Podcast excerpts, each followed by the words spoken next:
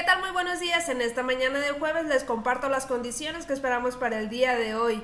Diferentes sistemas ocasionarán lluvias considerables en el país, las cuales se podrán acompañar de fuertes rachas de viento y actividad eléctrica. En el caso del noroeste, está siendo influenciado por el monzón mexicano. También por otra parte, el occidente, centro, sur y sureste de México están siendo influenciados por el paso de la onda tropical número 24, aunado a ingresos de humedad de ambos océanos, un canal de baja presión en el interior del país, además de una zona de inestabilidad en el Pacífico. Finalmente, para Jalisco se tiene probabilidad de lluvia con actividad eléctrica al final de la tarde y durante la noche.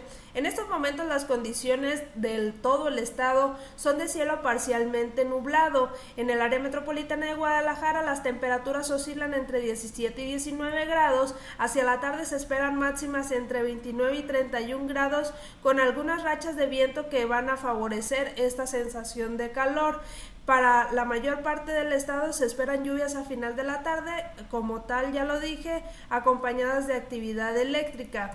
Hacia el amanecer del día de mañana, temperaturas mínimas entre 17 y 19 grados y también con cielo parcialmente nublado a poco nublado. Es la información que tenemos hasta este momento. Que tengan un excelente jueves.